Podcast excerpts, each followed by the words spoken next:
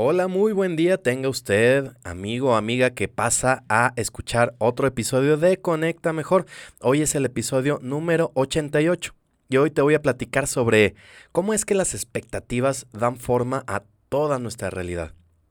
Básicamente nuestro cerebro construye activamente esa pues esa llamada percepción de la realidad y se basa principalmente en información sensorial y también en nuestras experiencias pasadas. Así que hoy te voy a platicar cómo nuestras creencias influyen en nuestro bienestar y también, no solo eso, cómo podemos utilizar este conocimiento para mejorar nuestra salud y también nuestra felicidad.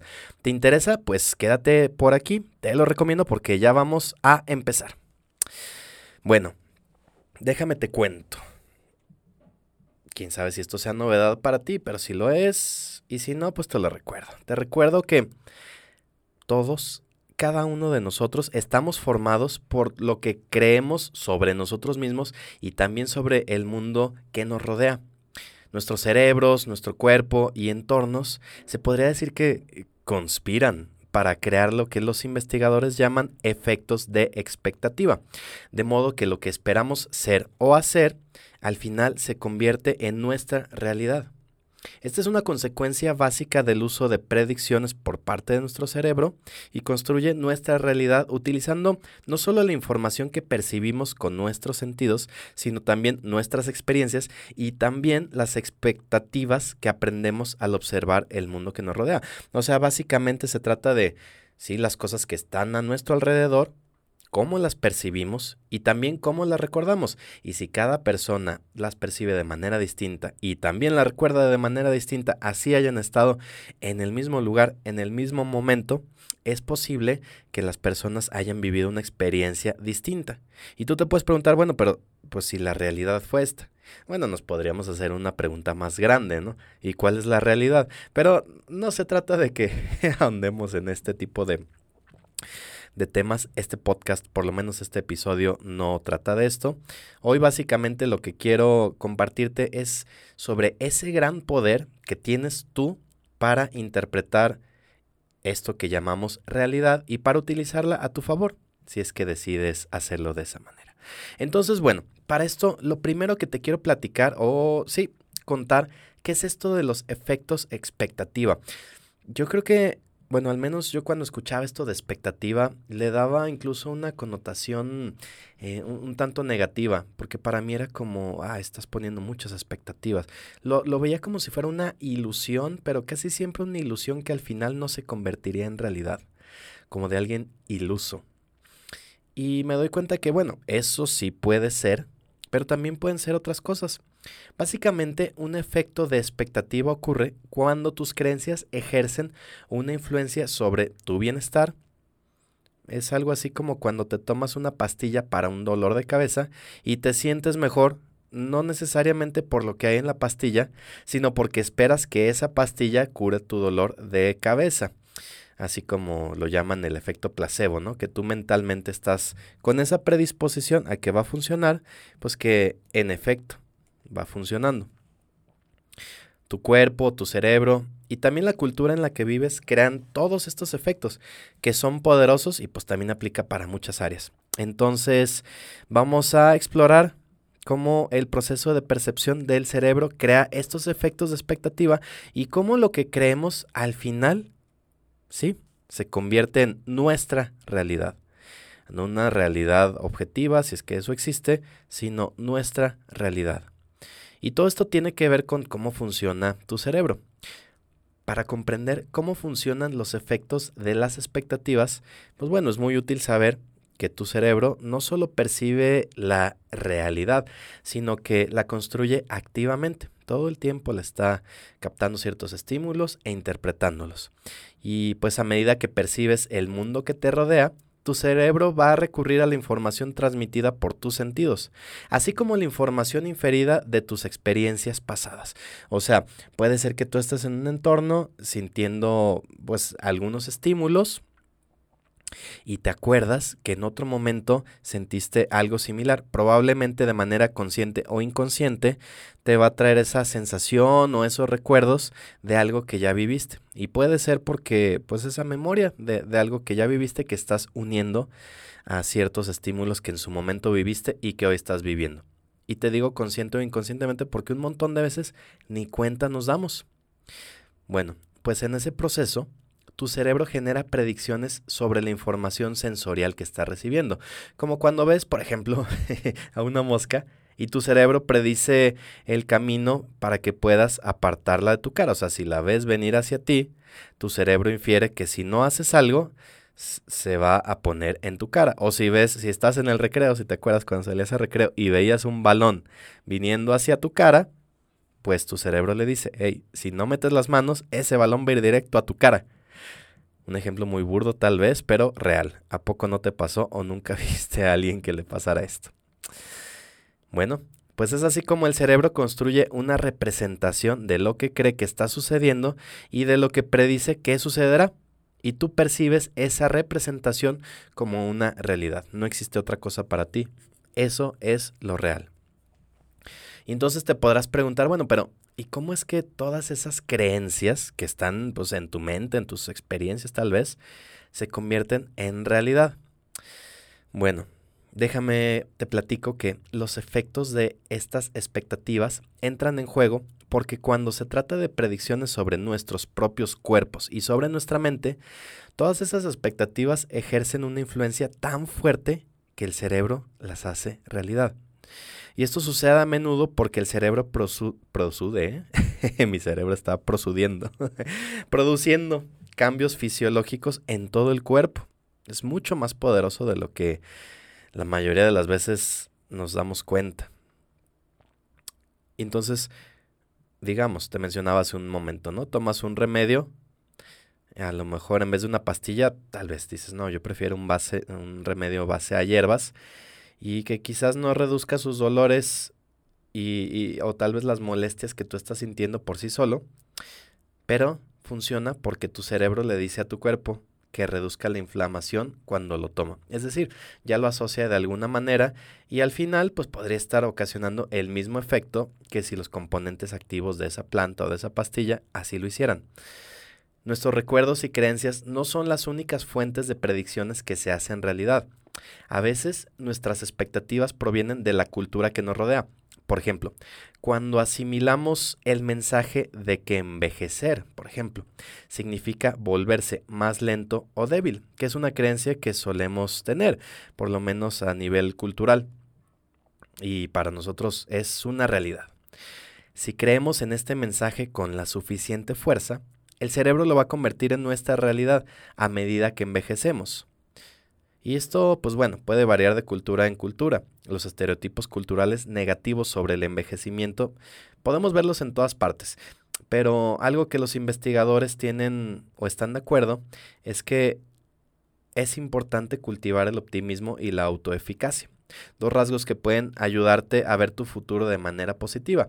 Y en este caso, los estereotipos negativos, pues si los tomas así como vienen, pueden dañar el, el sentido de autoeficacia. En particular, por lo que mantener un sentido de agencia puede ayudarte a contrarrestar las expectativas que estás sintiendo. O sea, básicamente es la profecía cumplida. Y no quiere decir que, que si tú te creas otra realidad vaya a ser drásticamente distinta. Lo que dicen los investigadores o lo que han encontrado, es que muchas veces el hecho de nosotros reforzar esa creencia, de decir, ok, si en el pasado todas las personas que yo he visto al momento de envejecer se han vuelto más lentos y más débiles, ¿por qué conmigo sería distinto? Evidentemente me va a pasar. Y a lo mejor sí va pasando gradualmente, pero el hecho de que tú lo creas, pues también hace que esto se haga realidad más pronto, que sea una realidad más real para ti. Y entonces a lo mejor tú puedes pensar, seguramente has escuchado todo esto de el pensamiento positivo o incluso si te leíste o viste la película de la ley de la atracción y tú dices, bueno, esto entonces qué es mágico, ¿cómo es que funciona? Bueno, pues también aquí entran estos llamados efectos de expectativas. Porque no es lo mismo que el pensamiento positivo o la ley de la atracción. Estos últimos todavía no se tiene información suficiente y se sigue denominando como pseudociencias, por lo menos al momento. La ley de la atracción es el principio de que tus pensamientos positivos pueden atraer las cosas que deseas. Por el contrario, los efectos de las expectativas, que es en lo que nos estamos centrando hoy, funcionan a través de mecanismos psicológicos y fisiológicos que se ponen en marcha por las expectativas específicas que tenemos sobre nuestros cuerpos o mentes. ¿Esto qué quiere decir? Que cada vez deja de ser esta magia o este componente que no podemos explicar por qué funciona y nos damos cuenta que dentro de nuestro cerebro, de nuestro cuerpo en general, estamos nosotros interactuando y haciendo que esta realidad funcione así. Bueno, habrá críticos que digan una cosa y otros, ¿no? Hay quien dice que la ley de la atracción tiene poca evidencia que la respalde y algunos otros expertos dicen que seguirla requiere que vivas en un estado de inconsciencia. Por el contrario, la evidencia sugiere que la atención plena, que es lo opuesto a la inconsciencia, produce beneficios por nuestra salud y por nuestro bienestar. Entonces podremos decir, bueno, ok, sí, la ley de la atracción, pues basta con creer que funciona, ¿no? Y es como mágica y, debes sentirlo fuerte. Pero, ¿cómo hacemos para que funcionen los efectos de expectativa? Bueno, ahora que ya sabemos de qué se trata y en qué se diferencia de la llamada ley de la atracción, déjame te platico cómo es que funciona. Debido a la conexión entre tu cuerpo y tu mente, tanto los mecanismos fisiológicos como los psicológicos pueden producir efectos de expectativa. Los fisiológicos, por lo general, se trata de, de que si bien tu cerebro está involucrado en todos los procesos, son poderosos debido a la forma en que influyen en tu cerebro para interactuar con otros sistemas en tu cuerpo. Los efectos de las expectativas impulsan los procesos de curación incluso en el cerebro y una forma en que funcionan estos efectos de expectativas es incitando al cerebro a iniciar una respuesta que haga realidad esas expectativas que tú ya previamente tuviste. Por ejemplo, imagínate que hoy has resultado herido y tu cuerpo comenzará a sanar cuando el cerebro le diga que está a salvo. Entonces, si vas a recibir tratamiento, incluso si es un placebo, un placebo es este, eh, por ejemplo, cuando hacen estas pastillitas que son de pura azúcar, pero no te dicen que es eso y te dicen que es un medicamento con un compuesto que sí te va a ayudar. El simple hecho de que tú lo tomes creyendo que te va a ayudar, te hace sentir seguro.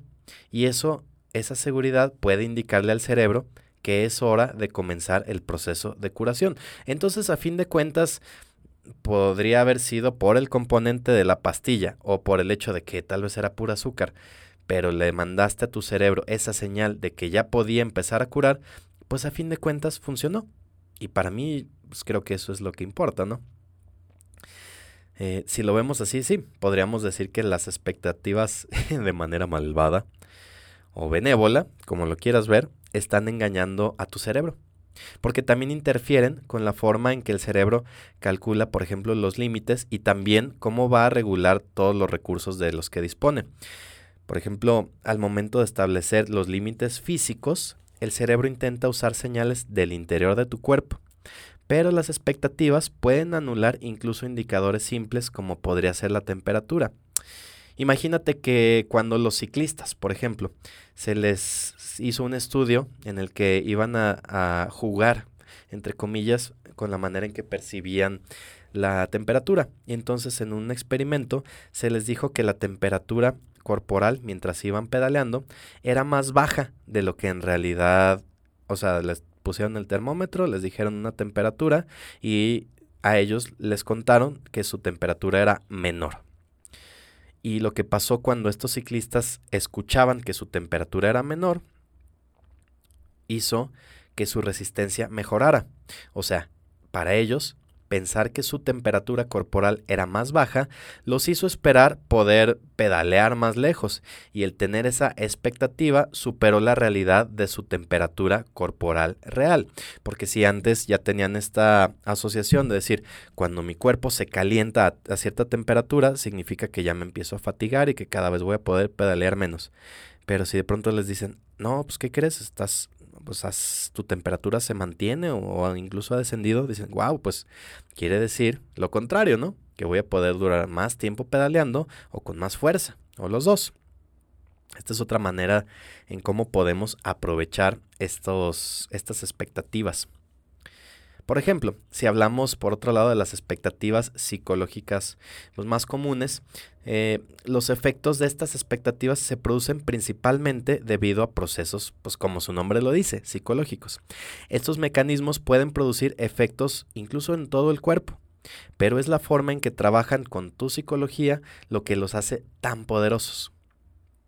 Primero, por un lado, porque aprovechan el cerebro social. Los efectos de estas, este tipo de expectativas pueden amplificar los efectos de las funciones básicas de tu cerebro, como la forma en que se sintoniza con la información social. Mira, debido a que nosotros contamos con esas, em, esas neuronas espejo, que son, por ejemplo, las encargadas de que cuando tú ves a alguien bostezar, también te den ganas de bostezar. En realidad es una manera de que tu cerebro hace que tengas empatía, de que puedas sentir lo que la otra persona está sintiendo. Entonces, si tenemos este sistema de espejos, te va a ayudar a comprender lo que otra los motivos tal vez por lo que una persona está haciendo cierta actividad no quiere decir que estés de acuerdo pero te puede ayudar a entender por qué lo están haciendo o incluso lo que están sintiendo ese es el motivo por el que también si ves a alguien triste, pues también a veces, sobre todo si es alguien cercano, también te sientas triste. O cuando ves a alguien enfermo, pues también como que baja la energía y todo esto. En realidad, gran parte de eso es por las neuronas espejo, que nos hacen sentir lo que la otra persona está sintiendo. Básicamente, empatía.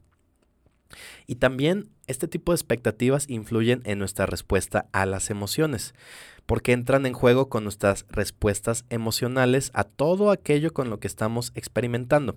Entonces así lo que pasa es que los límites en inteligencia y creatividad están medidos por tus expectativas. Por ejemplo, si esperas sentirte frustrado durante, digamos, el proceso de aprendizaje porque tú dices, no, es una materia súper complicada, es un montón de información, la verdad no, no, no estoy acostumbrado a estudiar tanto, pues bueno, sentirte frustrado con una tarea desafiante puede ayudarte a perseverar. Entonces, ¿cómo? Bueno, sí, sí, porque lo ves como un reto que dices, bueno, si, si hago esto, esto y estas actividades las, las llevo como corresponde, a lo mejor sí le puedo hacer frente y puedo crecer y mañana estaré mejor de lo que estoy ahora. Pero si ves la frustración como una señal de que tú no estás hecho para la tarea, entonces esa frustración puede hacer que tu cerebro te diga, no, ya ríndete, esto no es para ti, mejor vete a hacer algo que sí sea para ti. Es como esta frase de, de bueno, que se le, se le, se dice que la dijo Walt Disney, no nos consta y a lo mejor no, pero no importa, porque lo importante es lo que dice la frase y es, tanto si crees que puedes como si crees que no puedes, tienes razón. Y es que es cierto, porque la mayoría de las veces, a fin de cuentas, es esto. Claro, habrá cosas que sí desafíen a la física o las leyes, etcétera. Pero también ha habido muchos momentos en los que efectivamente se creía que no era humanamente posible cierta actividad, hasta que fue posible y entonces un montón de personas ya pudieron hacerlo. En otro episodio te conté sobre la historia de este atleta que fue el primero en correr eh, una milla en menos de cuatro minutos. Y entonces, antes de eso, muchos atletas lo habían intentado, no habían podido, por lo cual se declaraba que era humanamente imposible correr una milla en menos de cuatro minutos. Y llevaban años y años intentándolo. Pues bueno, una vez que esta persona lo logró, tú podrías decir, bueno, tal vez era una excepción, tal vez es una anomalía humana, pero quién sabe si alguien más puede hacerlo. Y al poco tiempo, otra persona, y después otra, y después otra. Entonces dices, bueno, muchas veces es el gran poder de la mente lo que te hace que algo sea posible o que lo declares como imposible. Y entonces, bueno, sabiendo esto, es importante que sepamos o que decidamos cómo es que vamos a, a manejar este tipo de expectativas para que, porque bueno, sabemos que puede afectar a nuestro bienestar incluso físico. Porque ya que entendemos cómo funcionan, es importante que veamos que estos efectos de expectativas podrías encontrarlos en tu día a día y en un montón de cosas que hoy tal vez no has sido consciente, pero lo puedes empezar a detectar. Y es que para cada uno eh, también puedes entender cómo funciona e incluso evitar que suceda o cómo utilizarlo para mejorar ya sea tu salud física o mental. Empecemos con las expectativas que influyen sobre tu salud física. Y bueno, hablemos de este efecto llamado placebo que te mencioné previamente. O sea, este tipo de... es un tratamiento que como tal no ejerce un efecto químico directo en el cuerpo, pero puede tener un efecto indirecto debido a nuestras expectativas. Es esto que te digo que a lo mejor si a un niño le das un dulce y le dices eso te va a hacer sentir mejor, es bastante probable que sí lo haga sentir mejor. ¿Por qué? Por las expectativas. Tú le estás diciendo, si lo crees realmente y le estás diciendo a tu cuerpo que eso te va a ayudar, pues bueno, se van a mandar las señales correctas. Claro, para ciertas cosas tampoco es que sea infalible, pero en muchos casos, más de los que creemos, sí. Cuando pensamos que un tratamiento con placebo funcionará, estas expectativas pueden crear los mismos efectos biológicos que experimentaríamos. Ahí otra vez me estoy trabando. Experimentaríamos con el tratamiento real. Y esto funciona incluso cuando sabemos que estamos tomando un placebo. O sea, no nada más cuando te engañan y te dicen, ah, sí, es buenísimo. No, hay veces que te dicen, mira, tómate este dulce, es un placebo y esto se ha demostrado que a veces funciona porque nuestras expectativas subconscientes aún le dicen al cerebro que debe iniciar los procesos biológicos que promueven esa curación. Entonces, bueno, a lo mejor lo crees o a lo mejor no lo crees, pero si no hay mucho que perder, pues ¿por qué no probarlo? Básicamente, para que este efecto placebo funcione, se recomiendan ciertas estrategias. Lo primero es como tal esto, darle el beneficio de la duda, o más que la duda, decir, darle la oportunidad. De veras decir, bueno, probablemente hay mucho más que ganar si esto funciona. Entonces, si sabes que un tratamiento sugerido por este doctor o la persona que te esté dando atención médica podría funcionar a través de este efecto placebo, pues ¿por qué no intentarlo y concentrarte en los resultados? Acuérdate que un placebo funciona porque produce algunos de los mismos efectos que un tratamiento activo. Entonces, si experimentas, si experimentas alivio con un placebo, esa reducción de los síntomas y el dolor será real. ¿Y en qué lo puedes aplicar? Bueno, por ejemplo, si hablamos de los límites físicos en deportes o ejercicio, como te platicaba ahorita de, los atletas que querían romper esta, estas marcas de tiempo. Pues bueno, este es un lugar en donde vas a ver muy, se manifiesta en un montón de, de casos.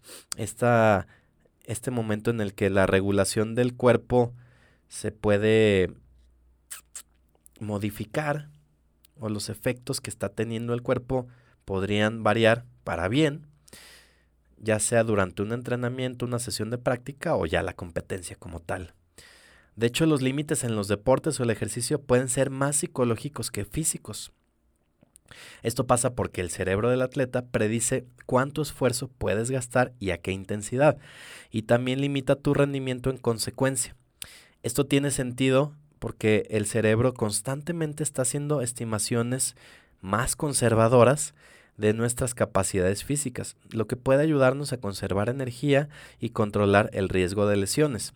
No sé si te ha pasado esto, de que tú piensas que te falta más para llegar a tu destino, a lo mejor vas caminando, vas corriendo y dices, no, pues igual, este, como me falta más, ni siquiera te sientes tan cansado porque dices, no, yo creo que voy como a la mitad y de pronto llegas Dices, ah, caray, ¿cómo? Si, si antes esta misma distancia yo ya venía súper fatigado. Digo, pueden variar ciertas circunstancias. A lo mejor descansaste mejor, tal vez comiste mejor o lo que sea.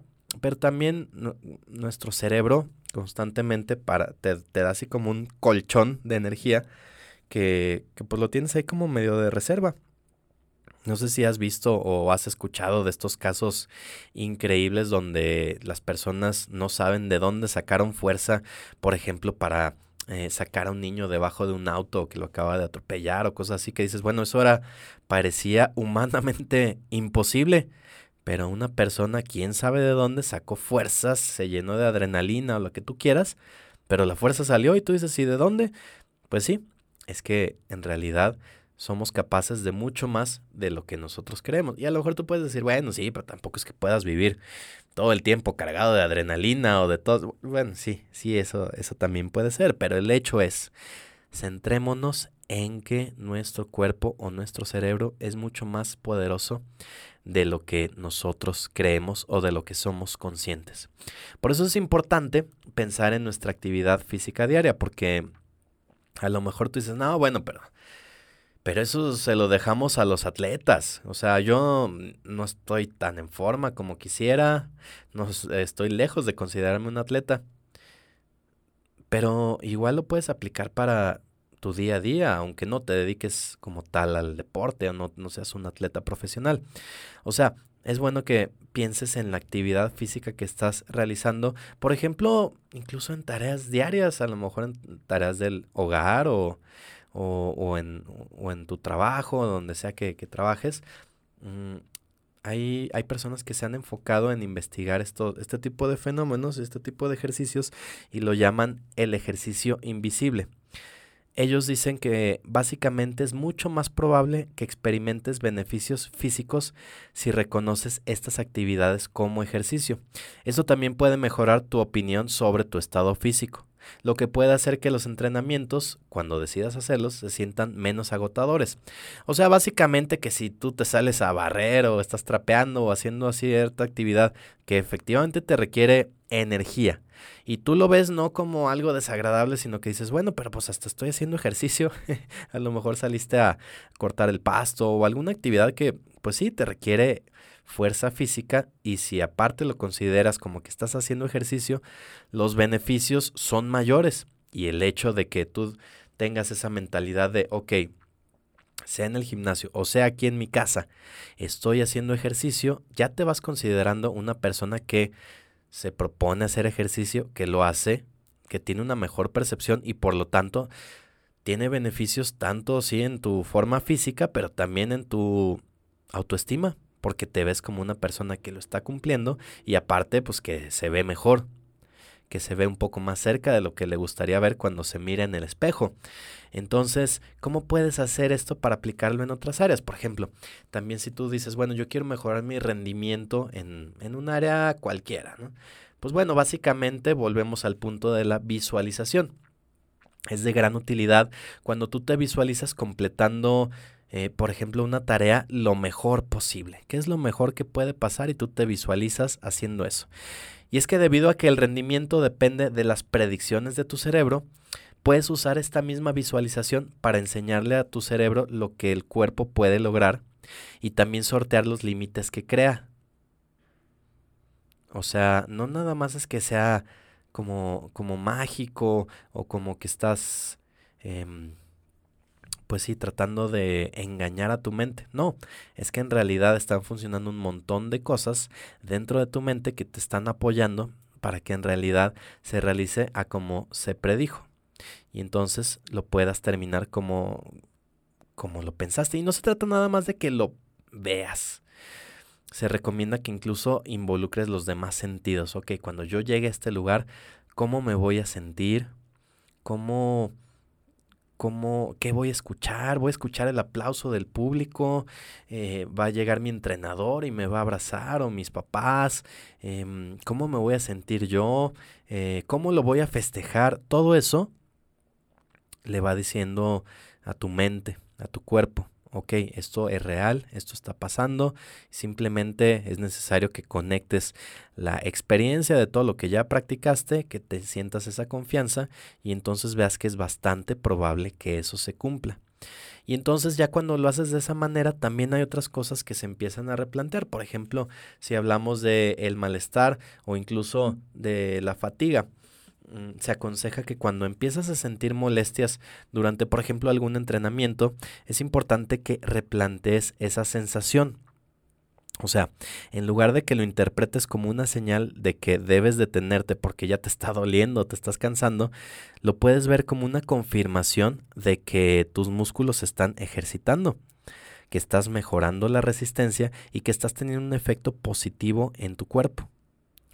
Por ejemplo, para superar específicamente la fatiga del entrenamiento, es útil tener estrategias específicas en mente en lugar de tratar de ignorar el agotamiento.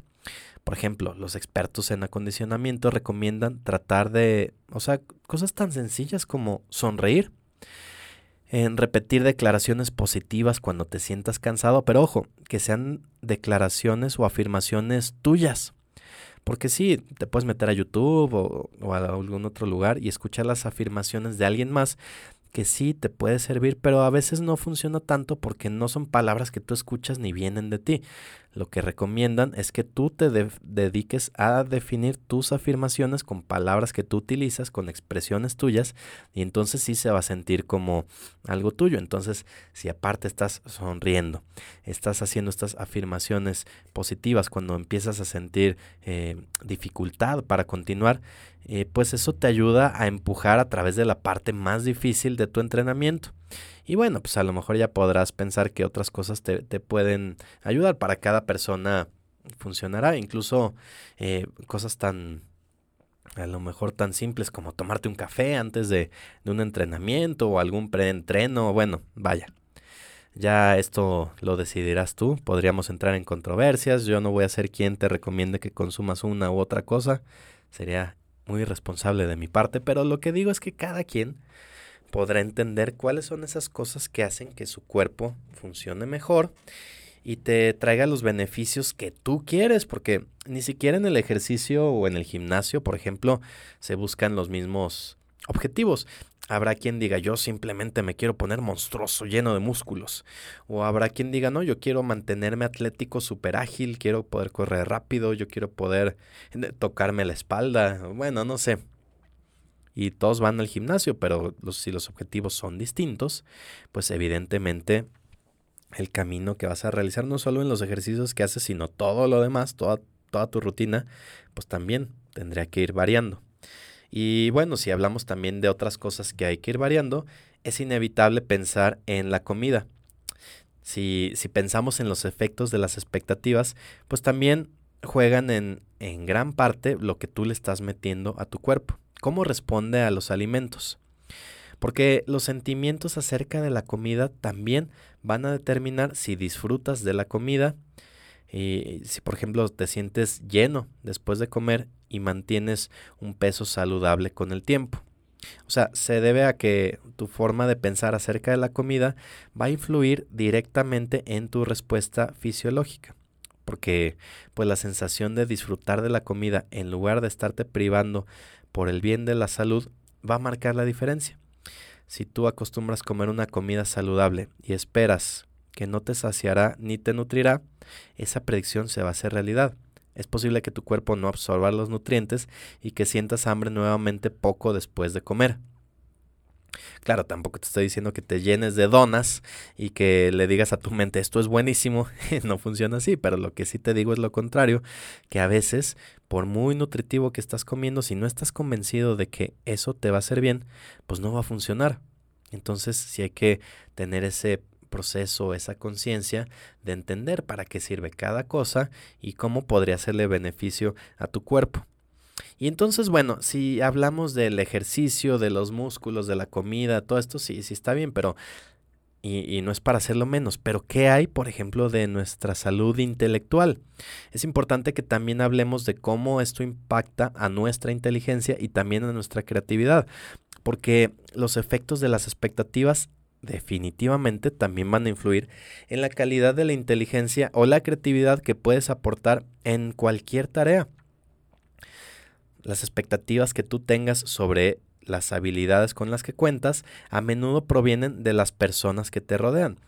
Cuando te enfrentas a una tarea desafiante y crees que estás o crees que no estás a la altura, es probable que tus expectativas se hagan realidad. Y es que la memoria o la resolución de problemas o la resistencia intelectual y la resiliencia están directamente influenciadas por lo que creemos sobre nosotros mismos. Eh, bueno, hay personas que dicen que la inteligencia no es necesariamente fija.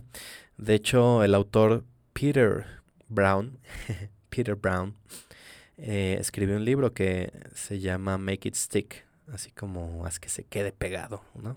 bueno, la traducción literal.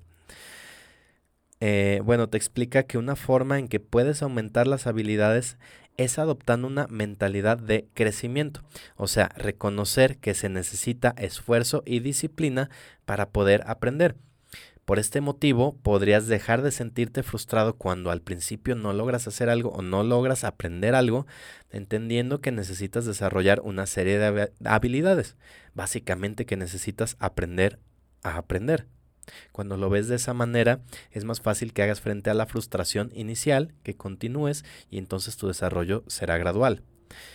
Por eso es importante tener una serie de de actitudes que, van a ayudar a dejar de lado las expectativas que, van que están limitando hoy tu rendimiento intelectual.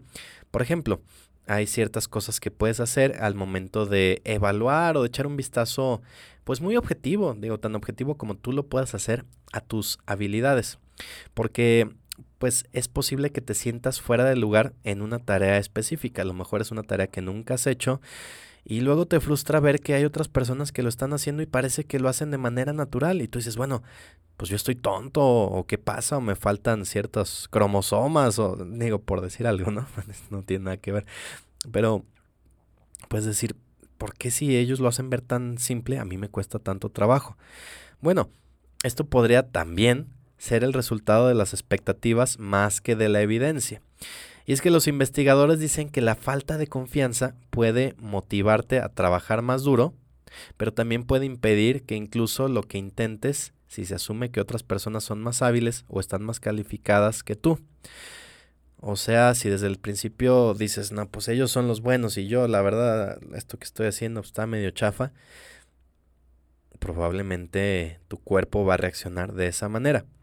Entonces es importante ser objetivo. No estoy diciendo que sí seas o que no seas. Lo que estoy diciendo es que tengas ese criterio para, con una visión objetiva, entender, ok, bueno, sí, si esa persona hoy lo hace, a lo mejor yo estoy intentando aprender a tocar la guitarra y tengo que estar viendo el brazo cada vez que para entender cómo acomodar los dedos y esta persona lo toca así tan fácil, hasta se lo pone la espalda y la lanza y lo que sea. Bueno, sí, pero es una persona que lleva 30 años tocando la guitarra 4 o 5 horas al día. Dices, bueno, ok, ¿soy yo más tonto? No, o sí, bueno, no sabemos, pero lo que sí es un hecho es que yo llevo dos horas practicando y esa persona pues lleva muchas más horas que, que las dos horas que tú llevas. Entonces, bueno, por eso a eso me refiero con que hay que ser objetivo. El tener esa visión objetiva definitivamente te va a ayudar porque va a hacer que te sientas más seguro de tus habilidades o también que puedas entender, mira, esto sí, de plano no, esto no es algo que yo pueda hacer, habrá momentos en los que así sea y tampoco tienes que decepcionarte de esto, decir, bueno, esto por mis características, mis intereses o por lo que sea, no hoy no es mi actividad y a lo mejor no lo va a hacer, pero cuáles otras cosas sí.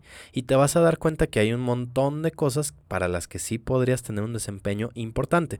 No se trata de decir todo lo que tú quieras es posible. Bueno, yo no lo creo de esa manera, pero lo que sí creo es que somos capaces de muchos, muchas más cosas de las que hoy nos creemos capaces. Y, y también me gusta pensar que a veces esos momentos de frustración podemos incluso tomarlos como algo útil, porque cuando estás aprendiendo algo y estás practicando con una habilidad que objetivamente es complicada, es importante que reformulemos la frustración como una señal de que estás aprendiendo, para que eso pueda reasignar recursos mentales para aprender y mejorar. O sea, se dice que cometer errores y experimentar frustración son partes clave del aprendizaje. Algunas personas incluso piensan que para aprovechar al máximo la plasticidad del cerebro es importante cometer errores. Los errores te indican o le dicen a tu cerebro que algo en lo que estás necesita cambiar y que la respuesta te permite canalizar tu frustración y hacer nuevas conexiones. Piénsalo de esta manera. Imagínate que a lo mejor estás realizando una nueva actividad y por, como dicen, como el burro que tocó la flauta, a lo mejor le atinaste algunas cosas y pensaste o sentiste que era mucho más fácil de lo que la actividad es. Después lo volviste a intentar y se te hizo más complicado y no entiendes por qué. De nuevo dices, ¿qué? ¿Me hice más tonto o qué pasó? No, la verdad es que la primera vez, objetivamente, si tuviste esa llamada suerte de principiante y hubo cosas que te salieron por suerte, pero que, te, que en realidad era un poco más complejo de lo que tú creías. Ahora sabes que cosas pueden salir mal que hay más cosas que necesitas poner atención y una vez que lo aprendes y lo desarrollas, entonces ya lo vas viendo, vas agarrando confianza y vas mejorando.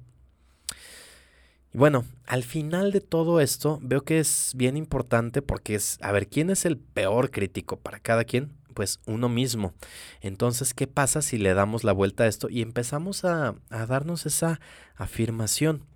Que de nuevo no quiere decir que, te cuentes esa historia inocente de que eres capaz de todo si lo deseas con todo el alma, con todo tu corazón. No se trata de eso, pero sí que aumentes pues esa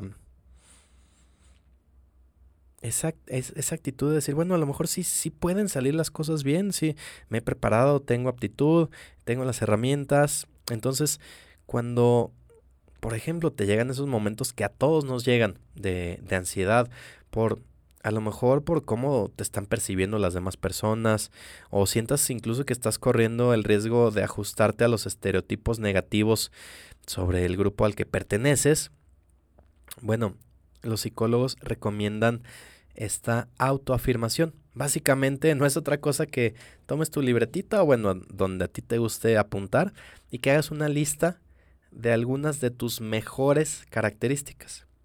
Y entonces puedes elegir una por una y entonces decir, bueno, ¿y por qué yo valoro esto? A lo mejor si tú hicieras esa lista o le pidieras a alguien más que hiciera una lista, capaz que las características, aunque las dos estén hablando de ti, podrían ser distintas. ¿Y esto por qué? Pues porque cada quien valoramos cosas distintas. Entonces, si tú te dedicas a hacer esa afirmación y entonces digas, bueno, ¿y por qué para mí es valioso esta, esta actitud. Y recuerdas un momento en, los, en el que demostraste que eres capaz de ciertas cosas, pues tú le estás diciendo a tu mente, hey, no siempre he apestado o no siempre apesto. Hay veces en donde las cosas salen bien, en donde lucen estas características y eso a mí me da evidencia suficiente para entender, para saber que se puede repetir en el futuro que puedo volver a actuar de esta manera. Y esto, bueno, a lo mejor podría ser, bueno, pero no, es otra vez, te estás haciendo ilusiones. O, básicamente hay una explicación psicológica a todo esto. Los psicólogos creen que la autoafirmación es útil porque básicamente nos ayuda a proteger nuestra autoestima. Además de participar en este ejercicio de autoafirmación, eh, podemos afirmarnos por ejemplo, participando en actividades que nos recuerdan quiénes somos. Eh, a lo mejor pasar tiempo con amigos o familiares con quienes tú sientes esa conexión.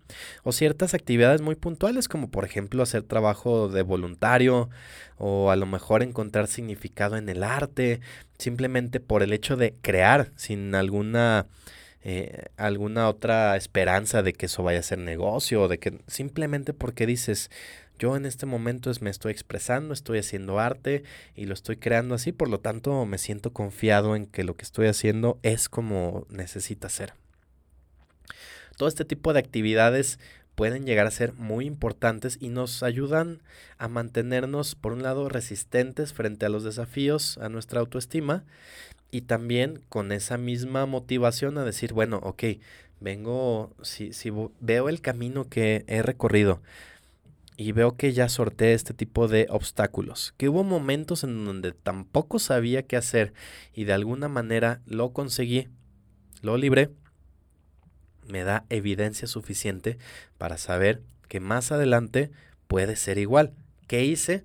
Bueno, paré, me di cuenta qué cosas no estaban bien, me di cuenta qué cosas necesitaba ajustar y empecé a trabajar en cada una de ellas. A lo mejor de 10 tareas o de 10, 10 puntos corregí 8 y eso me llevó a un lugar más elevado.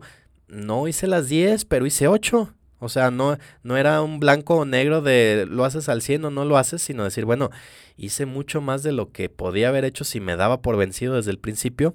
Me siento muy satisfecho con esto. Y todo esto va generando esta bola de nieve de que a la vez vas llegando después a un efecto, eh, a, un obstáculo a lo mejor más complicado en ese momento y, y volteas hacia atrás y te das cuenta que los obstáculos que en su momento te parecían difíciles, ahora ya no lo son tanto.